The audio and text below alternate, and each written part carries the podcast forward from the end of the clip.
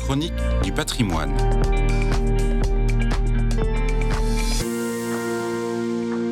À qui appartiennent nos églises? Voilà une question fondamentale pour le patrimoine français.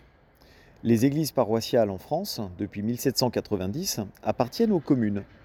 Elles étaient sous l'Ancien Régime le lieu de délibération des assemblées municipales et des fabriques, et c'est tout à fait naturellement que l'Assemblée nationale les a mis à disposition des maires pour que continuent à s'exercer les fonctions religieuses et certaines fonctions délibératives au sein des églises ou sous leurs porches.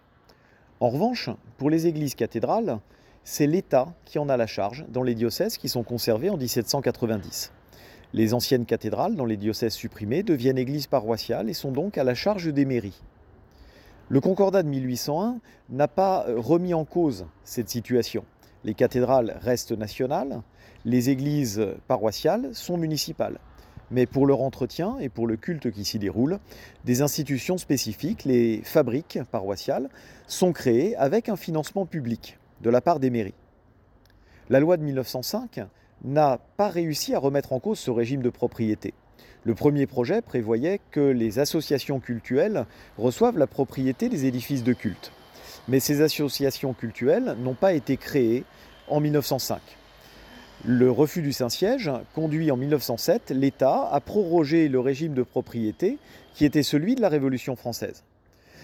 Simplement, le budget du culte n'est plus pris en charge par les mairies et les fabriques cessent d'exister.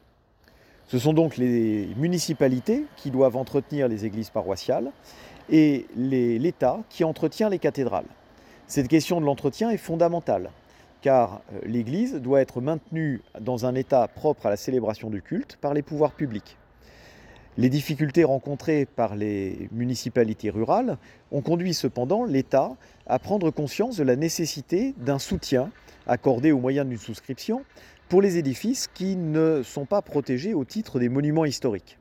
Ce nouvel intérêt euh, national montre combien la propriété des églises concerne non seulement les catholiques, les diocèses possédant les églises construites après 1905, mais aussi l'ensemble de la communauté nationale dont elle représente un héritage fondamental.